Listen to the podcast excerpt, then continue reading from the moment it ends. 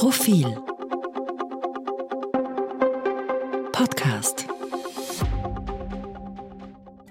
Hallo und herzlich willkommen zum Profil-Podcast. Es ist Mittwoch, der 12. April 2023 und Sie hören unseren Politik-Podcast. Mein Name ist Philipp Dulle und mir gegenüber sitzt Gernot Bauer, langjähriger Innenpolitik-Redakteur bei Profil. Hallo Gernot. Hallo Philipp. Wir wollen heute vor allem über die SPÖ und die Landtagswahl in Salzburg reden, lieber Gernot. Jetzt sind ja von 73 Kandidatinnen und Kandidaten bei der SPÖ-Mitgliederbefragung nur noch drei übrig. Pamela Rendi-Wagner, Hans-Peter Doskozil und Andreas Babler. Ist das mal eine gute Voraussetzung für die Partei jetzt, dass quasi nur noch die da sind, die auch eine reelle Chance haben? Ja, es ist einerseits einmal ein rationaler Schnitt natürlich, dass die ganzen Spaßkandidaten und all jene, die hier kandidiert haben, obwohl sie überhaupt keine Chance haben, einmal gestrichen werden und wegfallen. Andererseits zeigt es natürlich äh, ganz deutlich, was für ein Nonsens diese, äh, diese Befragung der Parteimitglieder war. Äh, wir hatten über 70 äh, Genossinnen und Genossinnen, die sich da berufen fühlten zu kandidieren. Da waren Spaßkandidaten darunter, da waren einige darunter, quasi Agenten von anderen Parteien, die nur deswegen kandidiert haben, um die SPÖ zu ärgern. Also es zeigt schon, dass dieser ganze Prozess eigentlich ungeeignet ist, äh, um einen neuen Parteivorsitzenden für die SPÖ zu bestimmen. Das, muss man sagen, ist jetzt einmal bereinigt. Also jetzt sind die drei übrig, Andreas Babler, äh, Pamela Rendi-Wagner und Hans-Peter Doskozil, die eine reelle Chance haben. Insofern kann jetzt die SPÖ ein bisschen besser schlafen, aber der Nonsens geht weiter. Was wir bei dem Ganzen nicht vergessen dürfen, dass das quasi nur ein Stimmungsbild äh, sein soll. Also es ist keine Wahl. Kann das ganze Tamtam, das jetzt äh, die letzten Wochen die SPÖ äh, beherrscht hat, auch was bringen oder schadet das eigentlich nur? Also ich bleibe mal bei meinem Kampfbegriff Nonsens, der vielleicht ein bisschen unfair wirkt. Allerdings, äh, du hast das selber angesprochen, wenn jetzt einerseits diese Volksbefragung als bindend dargestellt wird von Randy Wagner und auch von Dosko Zil und andererseits Harry Kopietz, der gestern das ganze Prozedere noch einmal erklärt hat, äh, klar sagt, nein, das ist nur ein Stimmungsbild, dann weiß man schon, dass das Ganze nicht zusammengeht. Aber dennoch, wenn es die SPÖ jetzt klug anstellt die nächsten Woche, Wochen, kann da quasi aus der viel zitierten Krise doch noch eine Chance werden, wenn das jetzt halbwegs gesittet abläuft. Ja? Wenn da jetzt vernünftige Diskussionen zustande kommen, wenn alle Kandidaten sich erklären der Partei und wenn vielleicht sogar eine Möglichkeit besteht, dass alle drei gemeinsam diskutieren. Ja, muss ich sagen, ja, dann kann am Ende tatsächlich noch etwas Konstruktives entstehen. Du hast es ja bereits angedeutet, im Vorfeld haben ja Randy Wagner und Dosko Ziel bereits gesagt, dass sie bei einem außerordentlichen Parteitag nicht kandidieren werden wenn sie bei der Mitgliederbefragung nicht als Erster aus dem Rennen gehen würden. Ähm, für Babler gilt das derweil nicht. Ist das ein Problem? Das war sozusagen strategisch äh, nicht besonders klug, würde ich sagen, von Dosko Ziel und äh, Randy Wagner. Aber taktisch macht das Sinn, also im kurzfristigen Zeitraum, weil beide sich gedacht haben, okay, so kann ich mobilisieren meine Anhänger, dass sie wirklich hingehen. Also das heißt, Dosko Ziel und Pamela Randy Wagner setzen hier alles auf eine Karte. Ähm, Babler hat natürlich recht, ne? wenn bei drei Kandidaten das dann eine Stichwahl ist, mhm. sofern einer nicht eine absolute Mehrheit hat, ist das Natürlichste der Welt in allen demokratischen Prozessen. Babler bemüht da das Bild einer Klassensprecherwahl, wo es sogar auch eine Stichwahl gibt. Also er hat da schon recht und ist da, glaube ich, taktisch auf der besseren Seite, weil eigentlich müsste er jetzt nur zwei Stimmen oder eine Stimme mehr haben als die anderen beiden und er wäre Parteivorsitzender. Das Ergebnis der Mitgliederbefragung soll ja dann am 22. Mai feststehen. Wie geht es dann eigentlich weiter? Im Idealfall würde man sagen, dann geht es so weiter, dass die SPÖ geschlossen auftritt, sich alle schütteln und sagen, okay, wir haben eine wiederbestätigte Parteivorsitzende oder wir haben einen neuen Parteivorsitzenden und hinter dem oder hinter der sammeln wir uns jetzt. Mhm. Und jetzt hören wir alle auf, die berühmten Heckenschützen, wie Pamela Rendi-Wagner das nannte, alle sind diszipliniert. Das ist die Idealvorstellung. Jetzt haben wir aber das Schauspiel beobachten können in den vergangenen Wochen. Also ich glaube, ernsthaft zu glauben, dass nach dem 22. Mai wirklich alles wieder Friede, Freude, Eierkuchen ist in der SPÖ, das kann man fast ausschließen. Also so viel Disziplin, glaube ich, ist nicht gegeben. Und man muss sich nur überlegen, die Wunden, mhm. die da da bleiben. Also machen wir es vielleicht fest an Hans-Peter Doskozil. Man könnte genauso gut sagen, äh, der Mann gehört eigentlich ausgeschlossen aus der SPÖ, weil seit zwei, drei Jahren schädigt er die Partei. Stattdessen wird er vielleicht zum Parteivorsitzenden gewählt. Mhm. Ja? Also wie der aber all jene, vor allem in der Wiener SPÖ, befrieden soll und auf seine Seite ziehen soll, äh, das schaue ich mir an. Gutes äh, Stichwort mit der Wiener SPÖ. Die steht ja hinter Pamela Rendi-Wagner. Kannst du uns erklären, wie mächtig Wien und äh, Bürgermeister Michael Ludwig überhaupt noch sind? Er spielt natürlich noch eine Rolle. Die Wiener SPÖ ist die stärkste Landespartei innerhalb der Sozialdemokratie, aber es ist schon so, dass man da ein bisschen einen Mythos zerschlagen muss. Also die Wiener SPÖ ist bei weitem nicht mehr so stark, wie sich selber nach außen darstellt. Das ist ein bisschen auch so wie die ÖVP Niederösterreich, die bei weitem auch nicht diesen Einfluss hat, den sie gern hätte. Schon Michael Häupl, wir erinnern uns, wollte eigentlich seinerzeit nicht Christian Kern als Parteivorsitzenden, Genau, ja. sondern äh, Gerhard Zeiler, den ehemaligen ähm, ORF-Generaldirektor. Und Michael Häupl wurde damals von ein paar Leichtgewichten, nämlich den Vorsitzenden von westlichen Landesparteien, ausgetrickst. Äh, auch Randy Wagner war nicht unbedingt die ähm, ähm, Wunschkandidatin der Wiener Sozialdemokratie. Und jetzt steht Michael Ludwig direkt hinter Pamela Randy Wagner und sie wird es vielleicht nicht. Also das Ganze ist A schon eine Schlappe auch für Michael Ludwig und zeigt B, dass der Mythos, wonach die Wiener SPÖ die alleine, alleine alles dominierende politische Kraft innerhalb der Sozialdemokratie ist, dass dieser Mythos so nicht mehr zutrifft. Mhm. Kannst du uns vielleicht in ein paar Sätzen erklären, wie sich die SPÖ überhaupt verändern würde, würden jetzt Babler oder Doskozil die Partei übernehmen? Einerseits haben die beiden, Babler und Doskozil, ja ein gemeinsames Programm, also genau was die äh, Fokussierung auf den Staat betrifft. Also Hans-Peter Doskozil hat im Bereich des Landes Burgenland einen äh, Mindestlohn eingeführt von 2000 Euro netto. Das ist etwas, was auch äh, Babler gefällt. Sie fahren beide ein sehr etatistisches Programm, ein sehr sozialpolitikorientiertes äh, Programm. Insofern gleichen sie sich. Wo sie sich überhaupt nicht gleichen, ist im Umgang mit der Migrationsfrage. Also hier fährt bekanntlich Hans-Peter Doskozil einen wesentlich schärferen Kurs als Bürgermeister ähm, Babler. Die alte SPÖ-Frage, die, die man vielleicht mal klären sollte. Woran die SPÖ seit Jahrzehnten scheitert. Es gibt ein Papier des Kärntner Landeshauptmanns, das endgültig die Frage, wie es die SPÖ mit der Migration hält, geklärt hätte sollen. Und äh, es hat auch nicht funktioniert. Ähm, zusammengefasst, mit Babler würde die SPÖ wahrscheinlich ein Stück nach links gehen, mit Hans-Peter Doskozil sozialpolitisch auch nach links, aber migrationspolitisch nach rechts. Der grundlegende Unterschied ist wahrscheinlich, mit wem würden denn die beiden kooperieren? Jetzt sagen beide, nein, auf keinen Fall mit der FPÖ.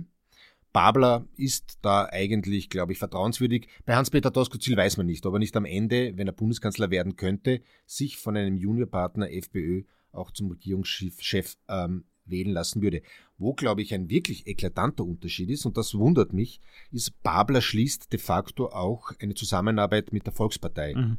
Aus. Also er hat in sehr äh, harschen Worten auch die Volkspartei kritisiert, hat sie sozusagen inhaltlich sehr nahe an die FPÖ äh, herangerückt und wirft der ÖVP also ganz deutlich vor, dass sie die Rechte der Arbeitnehmer beschneiden will, ja, so dass die, dass die ÖVP äh, eine arbeitnehmerfeindliche Organisation wäre. Nur man fragt sich dann, mit wem will denn Babler dann eigentlich koalieren? Also er schließt die FPÖ aus, er schließt die ÖVP aus. Anzunehmen wäre, dass ihm die Neos zu liberal sind Mhm. und zu Manchester äh, liberal auftreten. Also bleibt eigentlich nur die Grüne Partei übrig, nur eine Mehrheit zwischen SPÖ und Grünen, zumal Babler ein linker SPÖler ist, der den grünen äh, Stimmen wegnimmt, ist kaum vorstellbar. Also eine, eine rot-grüne Mehrheit. Auf Was- der anderen Seite ist ja noch Zeit bis zur Nationalratswahl 2024. Es ist noch, aber ich, man müsste sich schon sehr täuschen, wenn man glaubt, dass sich auch dann in einem Jahr oder in eineinhalb Jahren wirklich eine rot-grüne Koalition ausgeht. Wobei eben, eigentlich ist die Lehrmeinung ist die, wenn es einen SPÖ Kanzler geben soll, Kanzlerin, beziehungsweise wenn die SPÖ stärkste Partei werden will, dann muss sie rechte Stimmen einkassieren, dann muss sie Stimmen der ÖVP einkassieren, dann muss sie auch der FPÖ Stimmen wegnehmen, vor allem muss sie auch aus dem Reservoir der Nichtwähler wieder Stimmen lukrieren. Allerdings ein Andreas Babler würde eher auch den Grünen Stimmen Mhm. wegnehmen, Mhm. dass die dann gemeinsam eine Mehrheit haben, ist wahrscheinlich aus heutiger Sicht auszuschließen. Hans-Peter Doskozil ist offen gegenüber der Volkspartei, also der würde natürlich eine rot-schwarze, vielleicht sogar eine schwarz-rote Koalition bilden, hat insofern einen größeren Spielraum. Also ich wundere mich, dass sich Babler so früh schon festlegt. Allerdings auch das kann natürlich jetzt Wahlkampfgetöse sein, wie dann sollte er je Parteivorsitzender werden und dann vor der Frage stehen nach einer Nationalratswahl, mit wem mache ich eine Regierung, dann wird er wohl auch mit der ÖVP zusammengehen. Aber die Rhetorik ist überraschend. Ja. Jetzt haben wir viel über Babler und Doskozil geredet, aber die Parteichefin Randy Wagner, die ja durchaus schon leicht beschädigt ist, kann es auch sein, dass sie jetzt quasi aus diesem Ganzen auch mit neuem Esprit, sage ich jetzt mal, hervorkommen kann? Einerseits ist es fast nicht vorstellbar. Also Pamela Rendi-Wagner ist sicher beschädigt nach all äh, diesen Jahren. Äh, sie hat eigentlich gezeigt, dass sie keine wirkliche Nummer eins ist. Es kann eine Ausnahme geben. Also wenn diese ähm, Befragung der Parteimitglieder ganz deutlich zu ihren Gunsten ausgeht, soll heißen, dass sie wirklich eine klare Mehrheit gegenüber Doskozil und Babler hat, mhm. dann könnte sie, glaube ich, tatsächlich gestärkt aus diesem Prozess hervorgehen unter der Voraussetzung, dass Babel und vor allem Doskozil dann auch wirklich äh, sich diszipliniert zeigen und auf Linie bleiben. Dann kann Randy Wagner tatsächlich weiterhin Parteivorsitzende sein. Und die Frage wird nur sein, wird sie dann wirklich Bundeskanzlerin, weil man vielleicht die ÖVP kann man besiegen mittlerweile, aber ob nicht dann doch Herbert Kickel der Stärkere sein wird, mhm. 2024 ist die andere Frage. Und das ist natürlich auch die auf der anderen, auf der Neben, im Nebenstrang die große Frage innerhalb der Sozialdemokratie, wer ist denn der beste Mann oder die beste Frau äh, im Kampf gegen Herbert Kickl? Wagst du eine Prognose? Wer hat die besten Chancen? Das ist ganz schwierig. Normal bin ich immer sehr, lehne ich mich gern hinaus und weil die meisten das eh dann vergessen, was man für einen Blödsinn gesagt hat. Ich habe wirklich keinen, ich hab, mir fehlt ein bisschen das Gespür, wenn ich mich festlegen müsste, würde ich immer noch auf Hans-Peter Doskozil ähm, tippen. Warum? Einerseits hat er natürlich die Partei beschädigt, andererseits, glaube ich, ist die Enttäuschung mit äh, über Randy Wagner zu groß mhm. innerhalb der Partei. Und ich glaube, am Ende ist Andreas Babler doch nur ein Minderheitenprogramm aufgrund seiner wirklich dezidiert linken Orientierung. Mhm.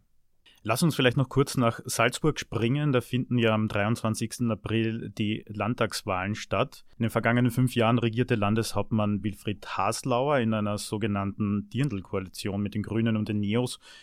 Eine Neuauflage dieser Koalition wird es dort aber voraussichtlich nicht geben, oder?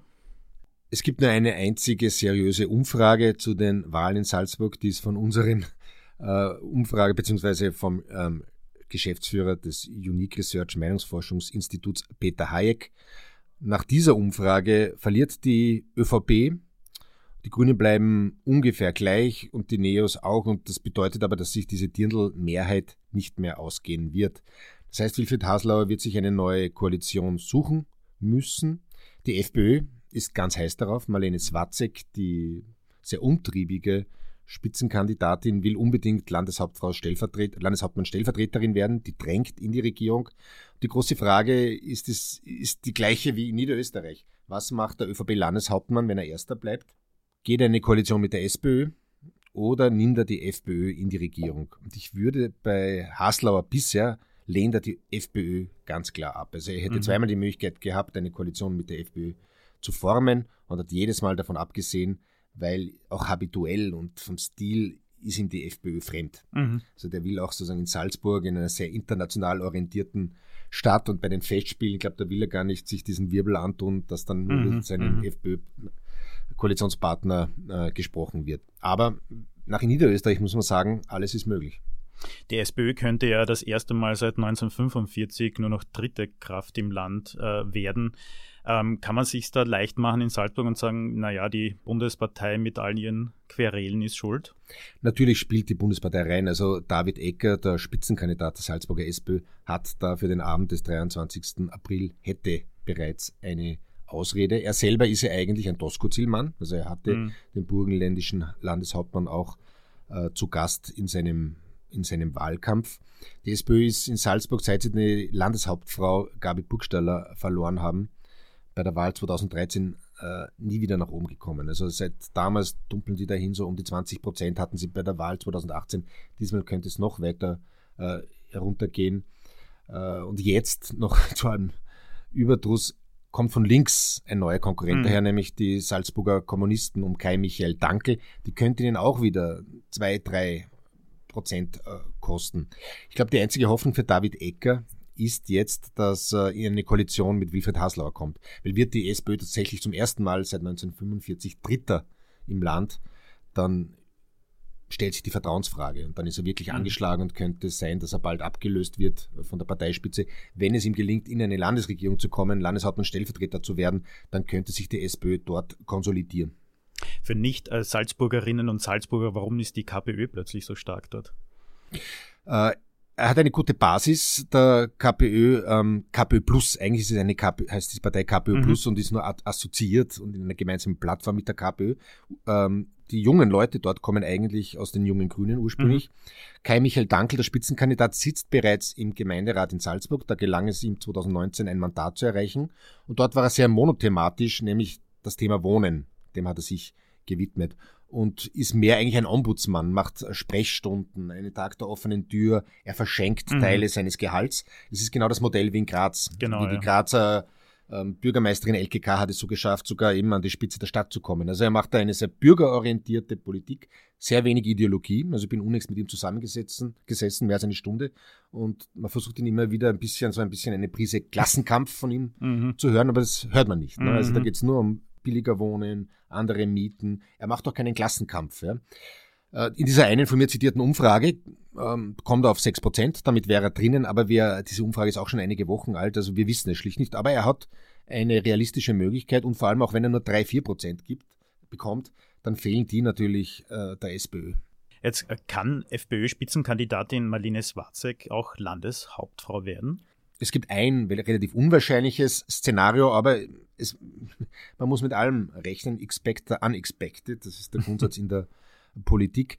Äh, die ÖVP wird 31, 32, 33 Prozent bekommen. Es kann allerdings sein, dass vielleicht wir auch wieder irgendetwas übersehen. Vielleicht wie in Niederösterreich ist immer noch die Stimmung sehr schlecht gegenüber den Regierenden mhm. wegen Corona und vielleicht fällt er bis zu 30 Prozent unter 29. Und die FPÖ, die derzeit in den Umfragen bei 25 äh, liegt, hat noch mehr Stimmen. Also es gibt schon ein Szenario, wo die Kopf an Kopf liegen könnten und vielleicht sogar etwas voran. Dann ist aber immer noch die Frage, ob sie jemanden findet, der sie zur Landeshauptfrau wählt. Das würde ich eigentlich ausschließen. Also ich glaube, äh, die Salzburgerinnen und Salzburger und unseren Zuhörern können davon ausgehen, dass Wilfried Haslauer auch ihr nächster Landeshauptmann sein wird.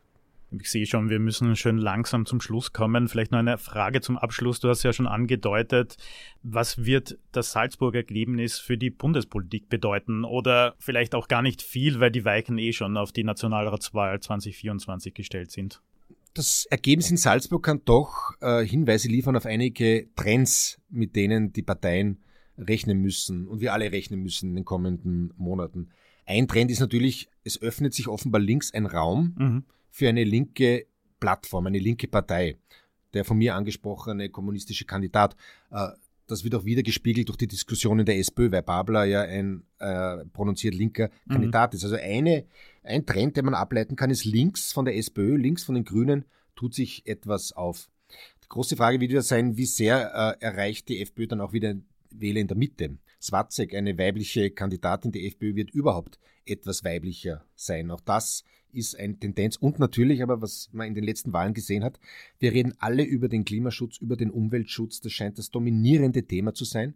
Aber die Partei, die so exemplarisch für den Klimaschutz steht, nämlich die Grünen, die können daraus nicht wirklich Profit schlagen. Mhm. Also die Grünen sind, waren letztes Mal in Salzburg zweistellig, waren relativ gut, werden so bei 9, 9 10 Prozent äh, äh, landen und bleiben strukturell einfach, ist das ihr Limit.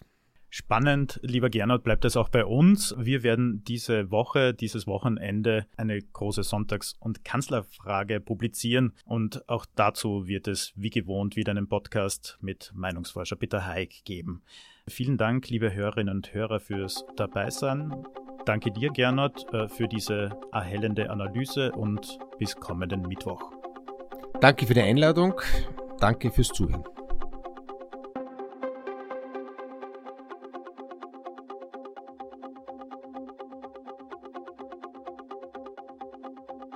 Mehr zum Thema auf Profil.at.